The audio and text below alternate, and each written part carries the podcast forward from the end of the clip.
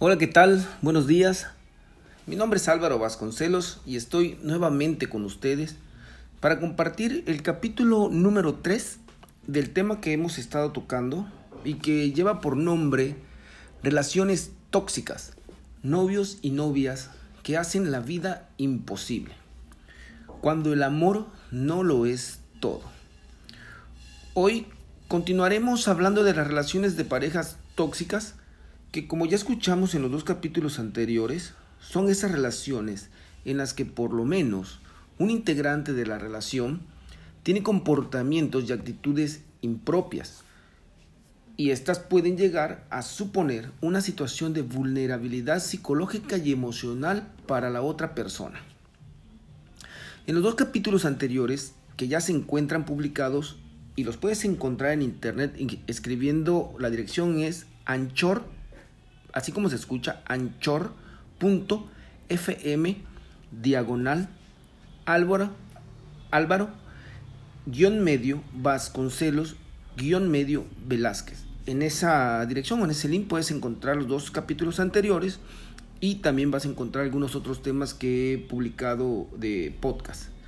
Ok, en, en los dos capítulos anteriores tocamos ya 16 puntos respecto al tema que estamos eh, tratando. Hoy platicaremos los 7 puntos restantes para cerrar este podcast de 3 capítulos.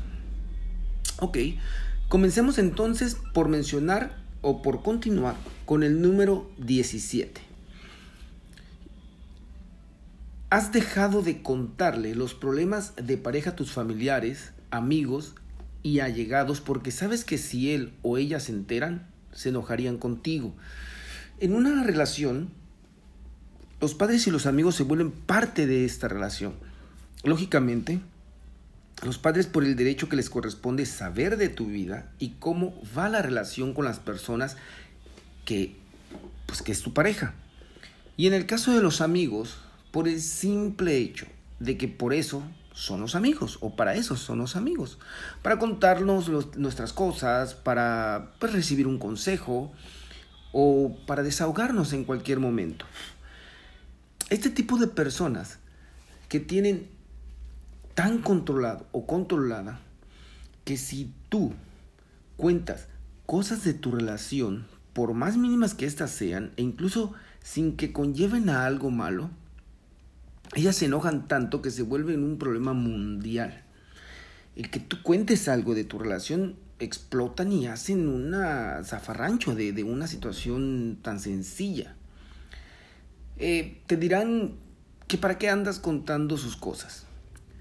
Que si la pareja son tú y ella, nadie más se debe de enterar lo que está pasando en la relación de ustedes. Bien, el punto número 18 Evitas explicarle los problemas o hablarle sobre ciertos temas con él o ella porque sabes que se los tomaría mal. Ok. Por si no fuera poco con el punto que anteriormente tocamos, donde no puedes hablar con nadie, si entonces quieres platicar o hablar con tu pareja temas, por ejemplo, no sé, de sexualidad, por ejemplo, él te dirá, o ella, ¿por qué quieres saber de eso? ¿Acaso andas con alguien más? ¿O a dónde escuchaste eso? ¿O alguien más te anda ofreciendo algo referente a, lo que quieres saber de sexualidad? O si quieres tocar temas, no sé, a lo mejor más serios, como de alguna enfermedad que, que tengas, él te dirá, ¿y dónde te infectaste? ¿O dónde te pasó? Porque yo, yo no tengo nada. O, no sé, de algo tan sencillo. Por ejemplo, un tema de, como una película de amor. Él te dirá o ella te dirá, ¿quién te la recomendó? ¿Con quién andas hablando de esas cosas? Si quisieras hablarle de tus problemas con tus padres, por ejemplo, él te dirá, no, no sé, no me lo cuentes a mí, yo no los voy a resolver.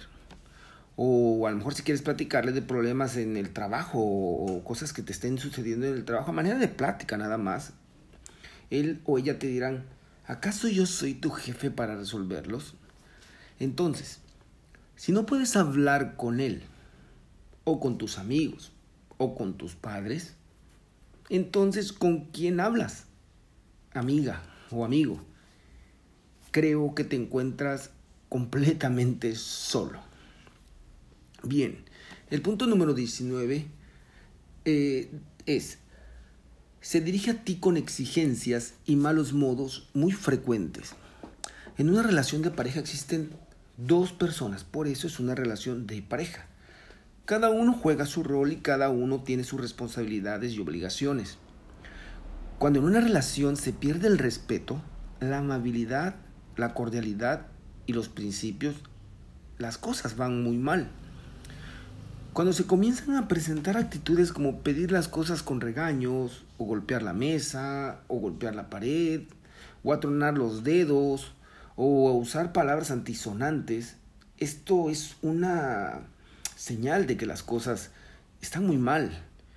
Y empeoran más cuando esas actitudes son presentadas incluso frente a más personas como pues elementos de la familia o los hijos o frente a los amigos. El punto número 20 dice, toma decisiones que afectan a ambos sin pedir tu opinión e incluso sin informarte. Cuando tu opinión, tu voz o tu voto es un cero a la izquierda, esto se ve reflejado, porque este tipo de personas pueden tomar cualquier decisión de cualquier índole sin tomarte en cuenta. Cuando ya eres un cero a la izquierda, ya no te toman en cuenta para nada. Simplemente mm, te vuelves una sombra de esta persona. Eh, no sé, por ejemplo, como comprar algo para la casa no sé, una pantalla o un equipo de sonido que para tu gusto es un gasto innecesario. Pero para él es algo importante y, no te consultó, solamente tomó la decisión de comprarlo. Pero tú, tú piensas, ¿por qué compra eso? ¿Por qué no me consultó si tenemos otros gastos más prioritarios que cubrir? No sé, algo muy sencillo. Comprar boletos para un partido de fútbol cuando aún falta pagar, por ejemplo, la colegiatura de los niños. O no sé, si como novios decide, por ejemplo, ir al cine o que vayan al cine sin consultar por lo menos o sin, o sin platicar por lo menos de la película que van a ver. Él ya tomó la decisión de la película que los dos van a ir a ver. Bien, en los siguientes y últimos tres puntos los tocaré de una forma integral. Esto debido a que los tres son relacionados con lo sexual. Y aunque los tres se refiere a situaciones separadas, el contexto los encierra en una similitud que me, que me lleva a tocarlos de manera conjunta. Te voy a mencionar los tres y después vamos a hablar muy rápido de ellos. El número 21. Notas que mantienes relaciones sexuales con él o con ella a pesar de que no tienes muchas ganas, solo por complacer sus deseos o para evitar que se enfade. El número 22 te chantajea o exige que realices prácticas sexuales que no te gustan. Y el número 23 y último número de, de, estos puntos de podcast que estamos tratando, te compara con otras parejas sexuales de su pasado. Bien, y como si fueran poco para saber con los puntos tocados con anterioridad si una persona en la pareja es tóxica, como si fuera poco 20 puntos que ya pasaron, en estos tres últimos tocamos el tema sexual. Si bien está explicado que en cualquiera de los anteriores 20 puntos está de por medio la dignidad de la persona afectada, está por demás decir que el tema sexual pues tampoco es un juego. Ya que no puedes permitir en ningún momento ser lastimado físicamente por algo que no deseas. Ser lastimado en el acto sexual, algo que se esté haciendo que te lleve a sentir un dolor, eso no es placentero y no debes de ser condescendente solo por tener que satisfacer a una persona o, por complacerla. o que para que te dé algo o obtengas algo a cambio, debes de mantener relaciones sexuales sin deseo o hacer cosas denigrantes, no sé, eh, cosas que, que, que, que, tú no estés de acuerdo, porque, porque queremos, porque quiero comentar que si tú estás de acuerdo en, en, en, la forma, en la posición, en los objetos que utilicen en la relación sexual, si estás de acuerdo, por eso se llama acuerdo, porque es entre dos personas, pero si no es así, caes en el punto de denigrarte como persona. Y la otra es aceptar comparaciones con tu anterior pareja, como para qué te compara con la anterior pareja. O sea, al momento de estar teniendo relaciones, entonces te tiene a ti en cuerpo, pero te tiene en mente a la otra persona. Esto no va a ayudar, jamás va a ayudar a la relación. Al contrario, solamente la va a empeorar y tu dignidad seguirá estando lastimada.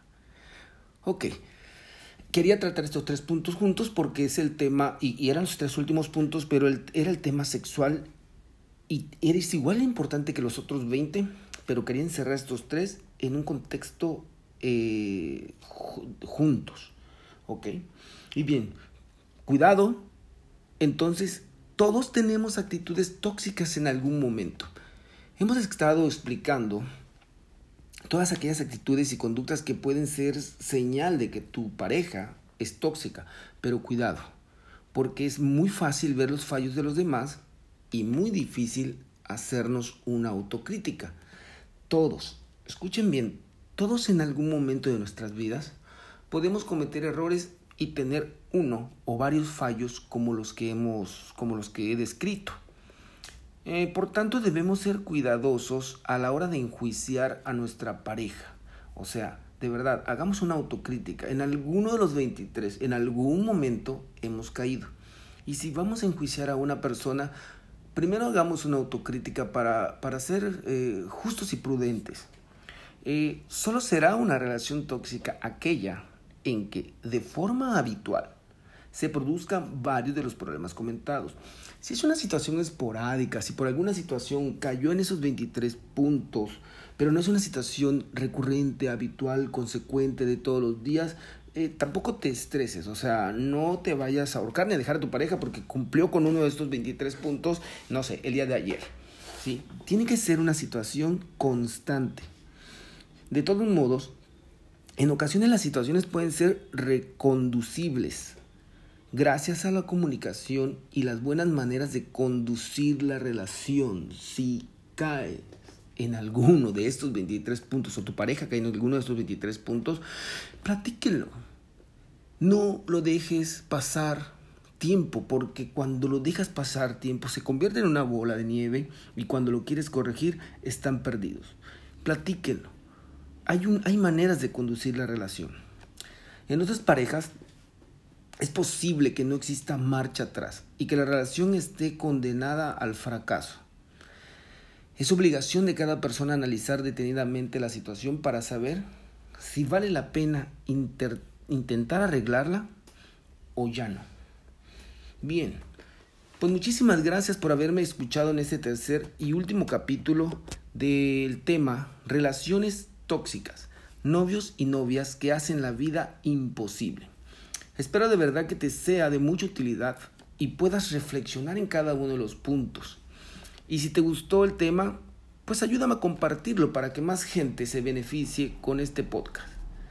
Nos escuchamos en el próximo capítulo. Mi nombre es Álvaro Vasconcelos. Que tengas buenos días. Saludos.